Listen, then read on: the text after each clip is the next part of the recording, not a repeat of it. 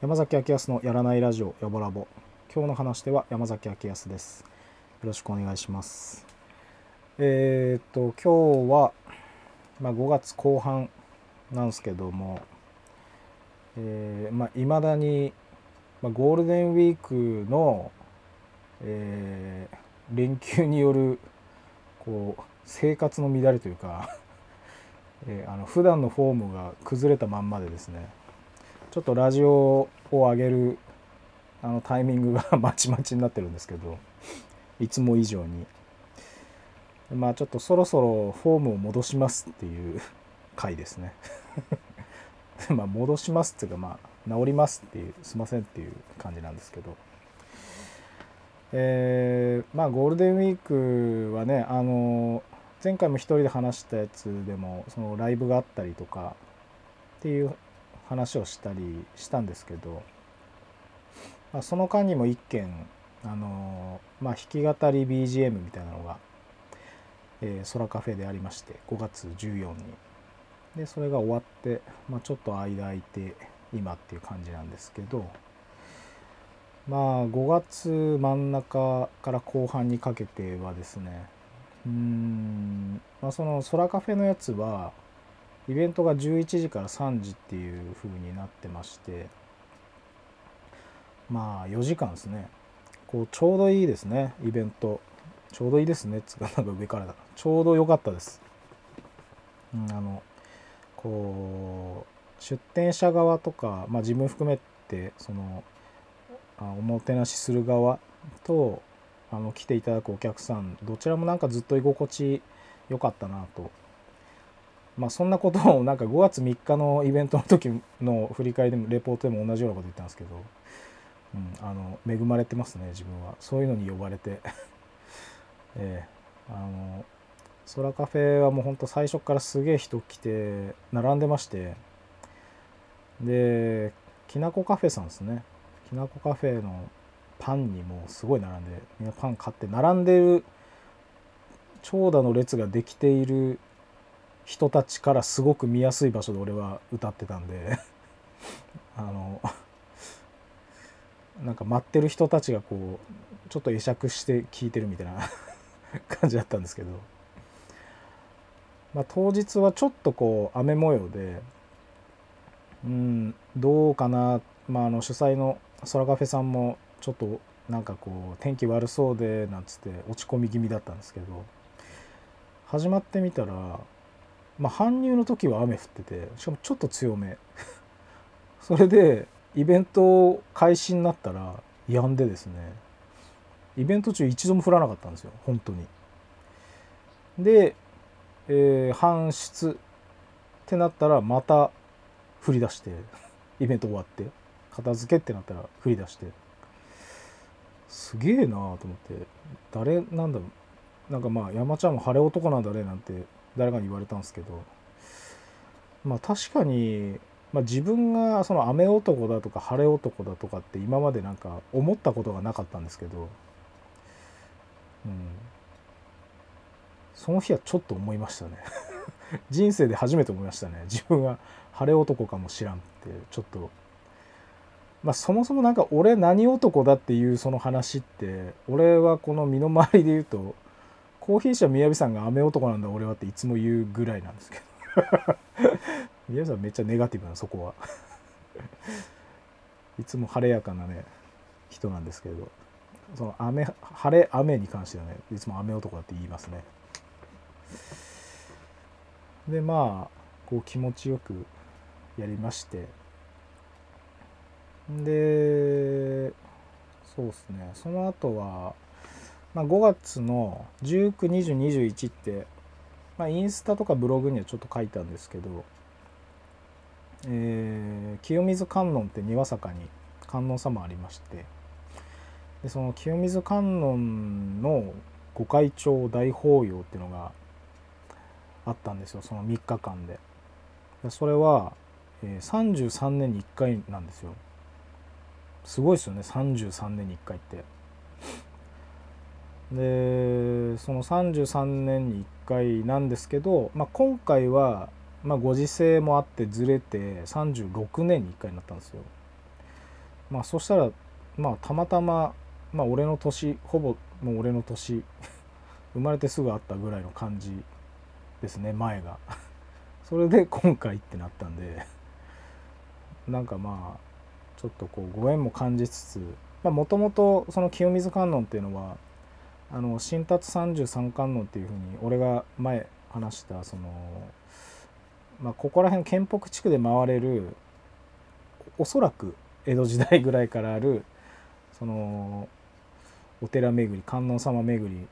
なんですけど今でもそれは、ま、回れるんでその33観音回ったりした中の8番目だったと思うんですけど8番目の観音様がその清水観音なんですよ。でその33回った中でもお気に入りの観音様の一つですね清水観音は。でそなので33巡ってる時ももちろん行ったです行ったんですけどその後もちょいちょいちょっとうんなんか時間あれば行きたいなと思って行ってる場所ですね。でお庭というか水がちょっとこうなんですかね滝のように、まあ、その滝っていうとちょっと大ごとな感じしますけどこうささやかな感じであの水が流れてたりして、まあ、池みたいなのもあって秋頃行くと紅葉が綺麗だったりで冬春の間ぐらいに行った時はその池にたくさんのサンショウウオがいてまあ俺はサンショウウオってそのそこにいたおじさんに聞いて初めて知ったんですけどなんかあの、まあ、とにかくその両生類とかあの爬虫類とかああいう系だなっていうのは分かるんですけどイモリとかヤモリとかそういうやつかなと思ったらいやあれは山土壌だって言われて山土壌って言われて全然結局分からんと思って何ですかそれ山椒魚だよって言われて山椒のね泳ぎ方がすげえ可愛いんですよね。あの泳ぐか完全に力抜いて漂うかっていうどっちかなんですよ。でその漂う瞬間のその脱力加減がねあの俺のギター教室スタートギターってギター教室のインスタには動画ちょっと貼ってあるんで見れるんですけどこうシャシャシャシャシャって泳いだ後急にふんってなんかこう時間が止まったっつうか宇宙に行ったかのように急に100%脱力になるんですよ。100%力んで泳いでたのにそこから急に100%の脱力その緩急がすごくてその緩急まあ泳いでようが力脱力100%してようが顔が可愛いんですよやっぱ人間だとね100%力入れたらそれなりの100%力入れた顔怖い顔になって100%脱力の顔になったらそうもうよだれ垂れてるぐらいじゃないですか。どっちにしてもずっと可愛い顔ってね すごいですよね。山椒魚可愛いなと思いました。でまあその時期冬から春の間ぐらいしか見れないんだって言われてまあその外気温の方が寒くて多分水の方が中の方が暖かいから今だけいるんだみたいな。で多分暖かくなってくるとちょっと別のとこに移動して住んで暮らしてんだよみたいなこと言われてうんつってなんかね北の国からみたいな話を聞きながらですね。最近俺北の国から見てるんですよ。まあなのでそういう 感じもしつつ。で、まあ、その清水観音の大会長あ違う違う御会長に行ってみたら、まあ、まず、まあ、普通にあるっていうことだけ調べてたんで行って車で行ってみたらあのどの方向から行ってもまずたくさんのじいさんが出てて、まあ、じいさん以外もいたんですけど、まあ、男衆がねとにかく警備に出ててその入れないって言うんですよ。あそうなんだと思って。でなんか皆さん結局慣れてないわけですよ。庭坂でそんな人が来るイベントなんてってごめんなさいね。もしあったらごめんなさい。ないでしょうから。あの皆さんこう地元の人たちでやってるっていう感じでその、まあ、結論から言うと近場のこう広い場所があってその広い場所で車を置いてその広い場所と清水観音の間を、まあ、ピストン輸送してるとシャトルバスを 2, 2台3台ぐらいでずっと回してるからそれに乗ってきてくださいっていうことなんですよね。でまあ正直近場で路駐していこうとしたらいけるんですよ。まあやっぱ何て言うんですかね農道みたいなとこ多いですしね。まあでもなんかそういうその御開帳大法要とかそういうの行くのになんかその路駐してその行くとかってなんかちょっと気持ち悪いなと思ってあのー、そのルールに従ってですね 広いとこに止めてまあバスに乗って行ったんですけどなんかあの庭坂のあのなんかこう奥地の方でバスに乗ってるっていう感覚も俺はちょっと初めてだったんでまさか庭坂まさか庭坂でピストン輸送されるとはなと思いながらまあ行って着いてまああのいつもとはやっぱちょっと様相が違うというか、まあ、旗がいっぱい立ってたりまあそもそもあの広域農道にいっぱい清水観音っていうあの旗がいっぱい立ってたんですけどね。でそれがこう本堂っていうんですかね。そっちまで続いて、まあ、清水観音はそもそもあの荘厳な場所なんでこう木のが植わってる感じ杉の木とかあとはその伸びていくこう石の階段の雰囲気とかそういうなんかそもそもかっこいい場所なんですけどそしたらあの下からこう登っていくとやっぱ耳がね結構気になってきてやっぱいつも聞こえないような音っていうかね声というかなんか催し物やっているっていう音がいっぱい上から聞こえてくるんですよ。まあ、なのでそれに向かってこう歩いてって見たらまあ俺そもそも御開帳っつうのが初めてなんですよね何か。まあ大体こう1年に一遍とかねお寺のそのご本尊っていうんですか？見れますみたいな日が祭事みたいなのに合わせてあったりするんですけどね。これはちょっと初めてだったんで。でまあすげえまず人がすげえいっぱいいてあとあの歌は何だったんだろうな。その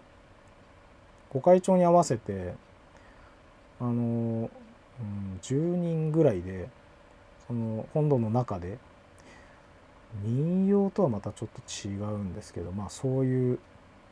まあ節の和の歌というかそういうのを歌ってる人たちがいて、まあ、下から聞こえてたのはその歌だったで歌でしたね。でまあそのその日の日付とか入ってその日しか買えないようなそのお守りというかお札みたいなやつがあったりとかうんまあそもそもそのご本堂の中でお坊さんがいっぱいこうあれ最初見たやつなあれ何だったんですかねあのお坊さんが45人ずっと回りながらなんか念仏唱えてるみたいな感じだったんですよね。でそれってあの覗いてもちょっとこう影になっててそんなにこうはっきり見えないんですよ。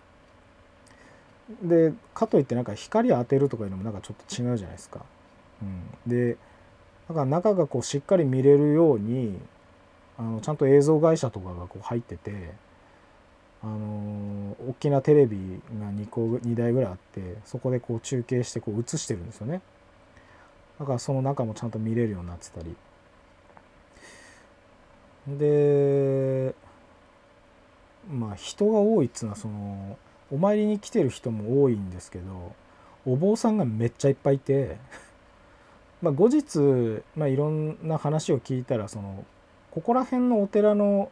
お坊さんたちがたくさん集まるみたいなんですよね。やっぱその大きなことなんで御開帳だから、まあ、うちのお寺のあの住職も行ったんですよなんつって話聞いたりとか、まあ、そういうのがあったりしたんですけどで途中にうんと福島の田沢っていうところにある長州全員のお坊様がですねあの法話お話をしてで、えー、その法話法話が終わったら中の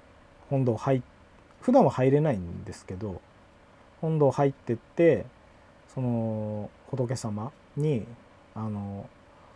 拝めますってなってみんな並んで一人ずつこう拝んでいくみたいな感じだったんですけどまあそもそもそういうのが初めてなんで、まあ、こうご焼香したりとかしながら行くんですけどその仏様まあ俺も思ったし前後で並んでる人もあのちょこちょこみんな聞いてたりしたんですけどこう並んでいざ目の前にしたらなんかどれが仏様かよく分かんなかったりするんですよ。まあそれは俺が素人だからなんですけどあのなんかそれっぽいあのこう例えば千手観音的なああいうやつとかもあったりしてん？って思うんだけど一番それじゃなさそうなやつがあれが仏様ですって言われてまあなんかちょっと表現ちゃんと調べてないで喋ってるんですけどあのちっちゃな洞窟みたいな のがあってその洞窟にちょっと穴が開いてるんですよね。でそれ逗子とか言ったかな？分かんない。でその穴の中に見えるのが仏様らしいんですけどやっぱそれも影になっててそんなに見えないんですよ。やっぱそうなんかドーンっつってはっきり見るもんじゃないのかな。そのなんつうか感性として。感性もうちょいなんか重い言葉で言いたいけどな。出ない。でまあそれをあのそれすらふ普段は見れないわけだから。で見て拝んで帰ってくる。みたいな感じなんですけど。まあずっとその何て言うんですかね。まあ言葉で言うともう馳せましたね。馳せ続けてましたねずっと。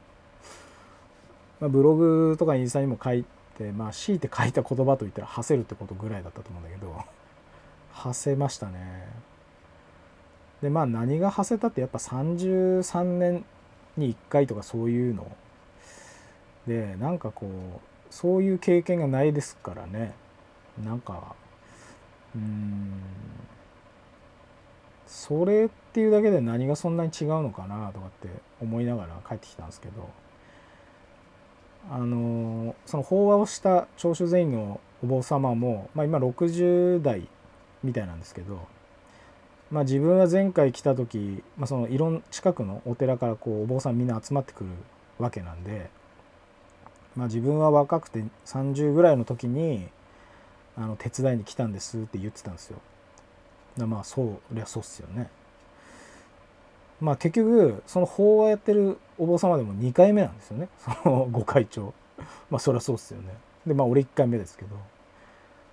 でよく考えたらそもそもそのこう警備してるじいさんとか まあそもそも次回俺が来る時にはそんなじいさんだって言って言ってるこっちもそもそもじいさんですからねあのみんな結局2回目ぐらいなんですよ。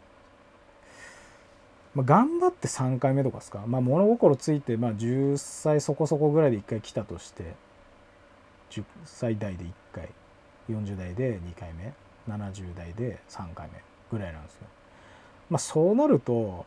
なんか1回目も2回目もなんかなんか 経験値として何ら変わりがないというかね あんだけ人集まってみんな同じってすげえなと思っちゃったんですよね うん、なんかこう普段スポーツやってたりするとやっぱけ、まあ、スポーツでも音楽でもいいんですけどまあ当たり前のように経験年数ってのがあるじゃないですか。でうんまあスポーツは特にですけど、まあ、経験年数がベテランと若手とかいた時に、まあ、その若くて体がめっちゃこう動けるっていうのも一個のその特徴っていうか個性の一つでもあるんであのベテランと若手の融合がみたいなワードをねスポーツなんでもバスケももちろんですけどサッカーだったり野球だったりもあると思うんですけどねそのたなんかこうポジションとかそういうのも含めてあったりするんですけどうんまああとはその音楽とかですねやっぱこう長くやってって見えるものもあればまあ若いからこそできる音楽もまああると思うんですけど、まあ、そういうふうにうん必ず差が出るものじゃないですか。で、まあ、それが出ないっていう環境が不思議、まあ、あと33年に1回もうなんか数字で言ったら何何何千何万分のとかみたいなの1みたいなことじゃないですか、まあ、3日間あったとしてですけどね、まあ、何万はいかんのかな、まあ、計算はしないけども。いやしてみよう。365の、まあ、かけ30として3 3 6まあやっぱ1万とかですよね。分の、まあ、3日から分の3まあだからやっぱ30004000分の1ぐらいですよね。そこに出くわすっていうのがすごいなって思うとなんかそこで出会った人まあみんないい人だなとかみんな好きになりそうでしたね。まだ平均年齢は高めでしたけどねやっぱ。言うても。だからそのうんめなんかそこでなんか出会えた一つのなんかねただ目合っただけとか別に一緒に居合わせただけっていうだけでもなんか縁を感じてしまったりしたりねもしますしでやっぱそのうんみんな同じだなって感じれるその環境っつうか居心地ってすごいいいなって思いましたね。まあ、ただ居心地その環境としてみんな並んでるからこう差がなくていいなってはまあ確かにそうなんですけどまあ欲を言えばというか理想はその本来はやっぱみんな個性が違うわけなんでその年だの性格だのみんな育ってきた環境が、ね、セロリ的なことなんですよね。うん、ですからみんな違うわけなんですよ。で違くて精神的にその違う状態でまあみんな違うんだけどそれでいいんだ。同じ人と人っていうことで何も変わらないんだっていうメンタルがまあ一番望ましいと思うんですけどね。その本当に数字上 まあ1だの2だのだけだから変わらんっていうその目に見えるというかはっきりしているその環境のそのこう平らな状態じゃなくて。実際はみんなバラバラなんだけどまあ精神的にそのこう同じ方を向いているというか、うん、差がないよねどんなこう経験が違おうとそのこう、まあ、音楽やるならやるでやりたいっていうその気持ちだけでみんな並ぶもんだよねとかスポーツやる、えー、やりたいっていう気持ちだけでみんな平らに並ぶもんだと思うんですよね。まあそれがこう仕事になったり勝負事になってきた時にそれがどうしてもっつうのはまああるかもしんないけどでもね応援に回ったとしてもその人たちの応援もあって勝つものだからまあやっぱどこまでついてっても最終的にはその気持ちがどうなのかっつうのが一番だと思うんですけどね。だから最初はなんかそのいろんなこうその2年ね2回1回ぐらいしか経験が差がなくて全く差がないっていう環境のようなそんなイベントやりたいなって思いましたけどこんな心地いいならねじゃあ俺が33年に1回しか歌わないのかみたいな。いやもうそれ最初から志してやってたら相当かっこいいですけどね。でもまあ1回目やる時なんかどうやってみんな来るのかなと思いますけどね。まあ俺関屋さんでやったからな。それがもし1回目だとして2回目っつったらまあでも70歳ぐらいだもんな。怖まあね、まあ、あとそうやってそのなんか先を考えるってねあと何回いけるだろう。そうやってこうただそろばん弾くみたいなあのことってそんなに良くないとは思うんで、うん、なんかこううんやっぱり数字って面倒くさいですよね。うん。まあ、やっぱり経験が違えど環境が違えど、まあ、みんな育ってきた環境違えどやっぱ気持ちとして同じ方向いてやれたら衝突もなく楽しくできるはずだから、まあ、そういう気持ちで望めいる 望める 望めるプロデュースをプロデューサーをこう話しいな、うん、なんかまあそういう巻き込み方を したいなって思いますね。まあ俺はそれ結構卓球が強いと思うんですけどね。うん。あれ関係ないと思うんですよね経験云々が。あその楽しむっていうのが前提だったらですよやっぱあの卓球はやっぱ続かないと楽しくないじゃないですかで経験年数に差があったとしたらその年数として経験ある方がそのいいそのラリーの仕方をこう粋にアテンドしないといけないわけですよね。で続いていくとやっぱ楽しいんですよお互いが。それってなんかこう経験増やしてったあのからこそできることでもあるしでも初めてやったとかいう人でも続けて楽しいっていうの気持ちに何ら変わりないしやっぱどっちも気持ちいいですよね。なんかこうつなぐためにまああの真剣に汗水垂らして頑張って部活やってきたっていう時間もあるでしょうけども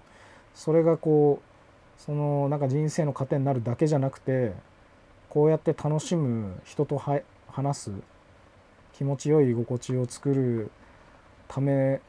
に自分は卓球やってきたのかもなって大人かなり大人になってからそう思ってもいいですよね。スポーツやっててよかったなと思いますよね。音楽もまあそうでありたいんですけど卓球の方がまあすそういう意味では向いてるなって思います。うん、えっ、ー、とまあ清水観音ね。そう。ああいうなんかな差がないって感じれる、うん、みんな同じだって感じれる、うん、実際同じじゃないんだけど感じ方としてみんな同じだなって感じる場。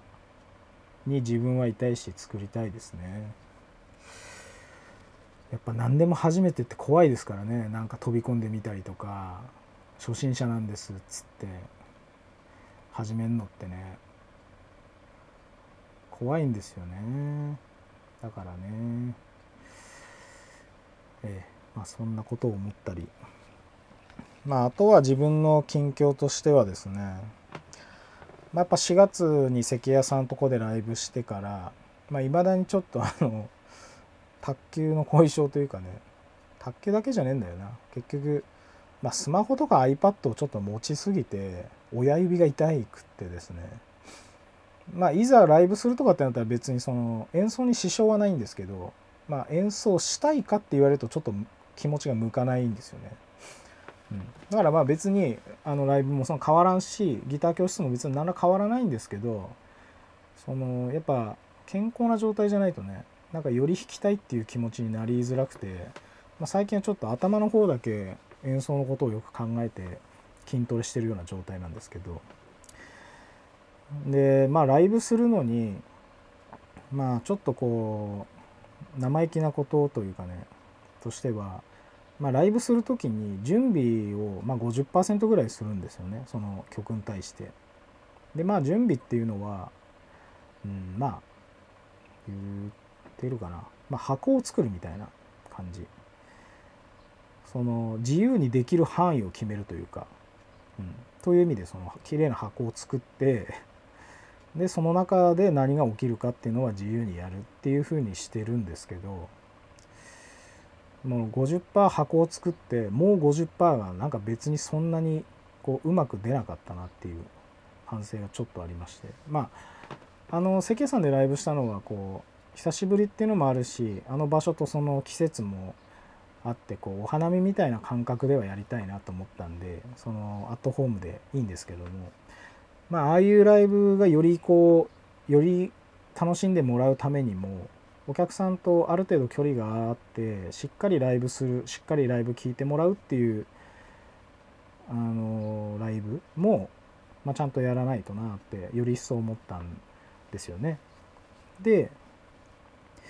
まあ、50%ぐらい用意してやるっつうのは7はいつも通りなんだけどもうちょっと手持ちやることとかできることがあったんだけどなんかインスピレーションがそんなに湧いてこなかったんですよね。だからその余裕遊びとして設けてる隙間の50%がそんなに出なかったというか。でうんなんでだろうなと思いながら考えて。でまあ、今んとこの結果行き着いたものとしては、まあ、弾き語りが何なのかっつうのをちょっと考えて、まあ、弾き語りの歴史というかこう遡って見てみると、まあ、大まかなジャンルとしてあるのは、まあ、ブルースかボサノバなんですよね。でうんまあこれその歌う様見た目で言うとブルースはすげえ動くんですよ。こう足をもうフットスタンプというぐらいその足を鳴らしながらそれも打楽器の一つとしてリズムとして取って表でその足を鳴らしている状態が表でずっと鳴ってるんでそれがあるから裏で歌とかギターを弾いてもまあ様になるっていうか形になるっていう、まあ、それに対してボサノバはうんそのはっきりしたビートが出てないんですよね。でで出ないのって難しいんですよ。結局こう速くなったり遅くなったりみたいなそういうのをこうなんつうのかな調整する目印みたいなのがそのはっきり1234の3みたいな、まあ、1か3ですよね。表の拍そこでリズム取ったりするんですけどボサノバの人ってなんか細かいリズム取ってるから本当そういう場所がないと速くなったり遅くなったりめっちゃしそうなんですよ細かくチャッチャーチャチャチャチャチャチャチャとかつってやってるんであれってかなり難しいなと思うんですけどまあ歌もこうはっきりリズム出すような強い口調でバンっていうことがあんまないんですよねボサノバって。でリズムもはっきり出さないけど細かい。まあそういうところが、まあ、カフェとかにこう BGM として聴くのに合いやすいっていうことだと思うんです。まあ俺も弾き語りで BGM とかやるときはできる限りそういうふうにはしたいなって思ったりでちょっとまあ場面転換ぐらいで1曲ぐらいはつってちょっとはっきりビート出したりとかもするんですけどまやっぱその2つって様がまあまず違うなって思ってですね。でなんせその弾かないから今はあんまり。親指痛くて。まあぼちぼちもう治ってきたんですけど。でそっからですね。弾き語りとそのバンドってどう違うんだろうみたいなことを考えて。うーん。まあ自分はやっぱそのギター持ちながら歌っていたいんですよね。っていうのはねやっぱりやっぱね歌だけ歌う人だったらやっぱちょっとイケメンじゃないとねちょっと周りを見渡してほしいんですけどね、まあ、旗本博とかね。うん。旗本博とか。やっぱギター持ってないときついですよね。もう見た目の話ですよね。あなんだっけな。奥田民生も言ってましたけどまあなんか俺がもうちょっと背高かったらやれてる音楽が違かったみたいなこと言ってました。やっぱね様は結構ありますね。まあそれ確か引き合いに出したのは斎藤和義だったんですけど斎藤和義背高いんですよね。であのギター持ってガーってやってっからああいう風になってるわけなんだけどもみたいな。俺はちょっとあんな感じにはなれないんだみたいな。やっぱねこう弾く様っていうのは何気にこうインスピレーションの第一のか根源だったりすると思うんですよねだからやっぱその音さえ聞ければうんぬんって言うけどその音の出どことしてやっぱり視覚的なイメージっつうの弾いてる様っていうのがどういうふうに映ってるのかっていうのはやっぱ大きく関係してると思うんです。まあ、それで言うと、まあ、スティービー・ワンダーとかはまあまたこう別の次元で音楽ができてて、うん、やっぱりこうあの人にしかできないことをはっきりちゃんとできているっていうのすごいなって思うんですけど。で、まあ、その様が、うん、と弾き語りとバンドでどう違うかとか考えた時に、うん、まあやっぱ音楽やってることに変わりはないんでうんと弾き語りは弾き語り用のメンタルだとかっていうことじゃないんじゃないかと。同じメンタルでバンド組んでたとしてもあのまあプラスアルファ乗っかれるかどうかっていうのはちあるんだけどもその自分じゃない人と一緒にやってる分そのこう思いもよらないこうインスピレーションをもらえたりとかそういうのはあると思うんですけどうんただ音楽やるってことに関しては一人でこうパッケージして出そうまあだから結局厚みが違うぐらいの話のはずなんですよね、うん、音の。うん、でうんまあ俺の結論からすると 弾き語りをしててもうんまあ俺のまあ今のところだとそのトリオまあトリオって大体そのギターボーカルがいてベースドラムっていう3人なんですけど、まあ、そのトリオっていう状態をイメージして弾き語りしてるといいなと思ったんです。まあ、これちょっと過程なんでこれから練習してみてどうかなと思うんですけどまあ今のところなんか間違ってないような気してんですけどね。っていうのはまあギターってそもそもこうまあピアノもそうですけどあの主旋律を任せられる楽器じゃないですかまあ他にもありますけどね楽器。で、まあ、コードも和音として複数音が出せてでまあピアノとちょっと違うのは、まあ、はっきりそのリズムを出せる打楽器みたいなこう要素もあるわけです。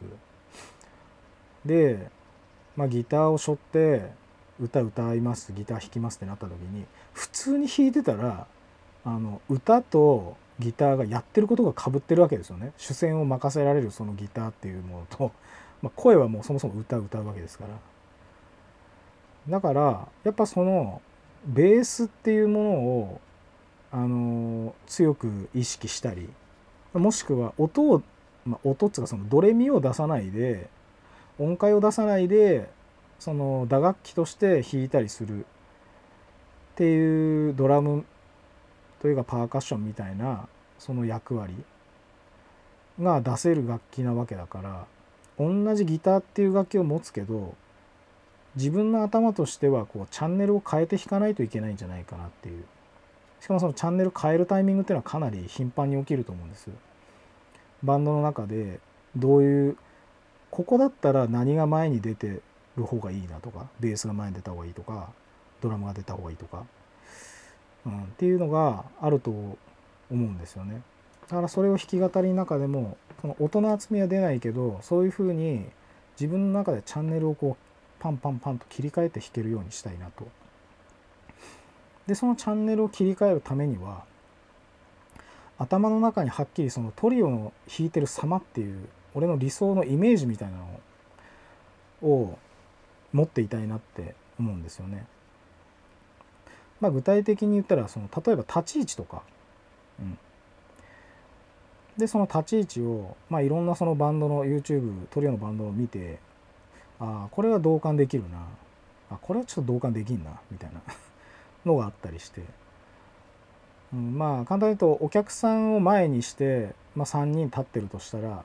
まあ、俺はギターボーカルでいるとしたらちょっとその3人の中で言うと左前にいたいんですよね。でそうするとちょいまあえー、っと逆サイドにいるちょい後ろ逆サイドちょい後ろにベースがいてでギターボーカルとベースの真ん中後ろあたりに ドラムがいるみたいな、まあ、そうすると歌歌っててもその後ギター弾くとかあとは周りとっていうこと動きをした時にこう合わせ向きやすいんですよ。その左手に自分がいた場合。あで右利きでギターを構えて弾いてる場合。でお客さんにあのお尻向けるとかもなくだからやっぱその立ち位置がいいなって思ったんだけど、まあ、例えばポール・ウェラーが、まあ、トリオのバンド、まあ、ザ・ジャムっていうのをやっててそのジャムでは、まあ、俺がパッと見た動画だとポール・ウェラーが逆に右だったんですよ。でポール・ウェラーは普通に右利きでギター弾いてるんですけど、まあ、そうするとまあ俺が見てる範囲だと、まあ、全然ドラムとベースの方を見るみたいなことはないんですよね。だからなんか仲悪そうみたいな。なんかポール・ウェラーが一人でやっててそれに合わしてるみたいな感じがめっちゃ伝わってきたりとか。まあでもそれ目合わさないとダメかって言われたらねこう出音でそもそも合わしていくっつうのもまあ音楽だとの真髄でもあると思うんでそれはそれでいいんですけどね。まああとポール・ウェラーとそれでもかっこよく見えるんですけどね。うん。あとはジョン・メイヤーとかえー、ジョン・メイヤーもトリオでよくライブやって DVD とか CD 出したりもするんですけどそれは、えー、ジョン・メイヤーが真ん中。やっぱそれはやっぱその名前ですよね。そのなんとかっていうバンド名がついてるんじゃなくてジョン・メイヤートリオってなってるのが、まあ、そもそもそのこう立ち位置とかそういうのやっぱり出てんなって思いながら。でもジョン・メイヤーがこうやってる音楽とか好きなのってセッションとかそのブルースみたいなのってすごく好きだからもうちょっとそのバンド感みたいなのが出てる映像とかライブもあったら見たいななんて思いましたね。あとはちょっとジャンルとか普段俺が聴いてる音楽とは違うんですけどグランドファンクレイルロードだったかな。なんかそんな感じの結構大御所のバンドさんも、えー、ギターボーカルが左側だったんですよね。からまあ真ん中ぐらいなんでまあそれやっぱそうよなってまあ俺がまあもしバンドとかってなるとしたらやっぱりスタイルとしてはまあ名前としてどうしてもそのなんかね俺が個人でやってるからそれについてなんかそれにくっついてなんだかバンドとかなんとかトリオとかってなるかもしれないけどうーんただスタイル引きざまとしてはそのこう左側に立ってたいなと思いますね。でそのイメージ、まあ、よく俺一人遊びとかねちっちゃい時から一人遊びするじゃないですか。人形何個か持って何役もやって遊んだりするわけですよ。家帰って一人だと。まあ、そういう時にねごっこ遊び何役もするぐらいですから、まあ、そういうテンションであのベースになり変わったりドラムになり変わったり同じ弾き語りとしてお客さんからすると同じ立ち位置で同じように弾いてるように見えても音としてはなんか全然違うものとして厚みは出ないんだけどこう豊かなグルーヴが出るように音楽したいなっていうふうに思いましたね。でそういうふうに音楽して準備できているとこうバンド、まあ、トリオっていう形とかそういうのでやる時にもあの同じイメージでできるというか、うんまあ、単純にチャンネル変えないだけただやっぱゼロではないんですよチャンネル変えないかって言われると、まあ、歌とギター弾いてるけど、まあ、もしそれでギターソロ弾くってなったらその伴奏が変わったりするわけですから全くやっぱ同じでずっといるわけじゃないんですよね。まあ、それがこうコードも弾けてそのこう打楽器的なこともできてっていう時にどういう編成の3人で組まれるか組むかわからないんでそれによっては、え、まああの加藤雄一郎さんとかサックス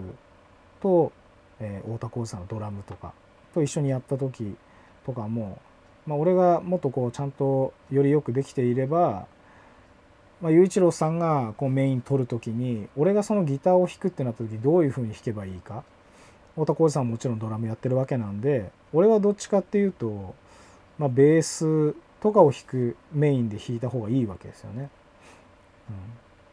まあそういうふうにどういう編成かによってもだからギターは結構器用な楽器なのかなって思いましたね。なんかこう武骨でまっすぐやっていく人間臭さを出していくのがいいみたいなのも分からんではないんですけどそういう意味でも俺はなんか性格的に合ってる楽器なんかなって思っちゃいましたね。最近。まあそんなところかな。あと何かあったかな。うんまあそんな感じですね。でまあ最近のライブで言うと6月の4日に北方で大江ファームさんっていう麦農家さんの麦畑で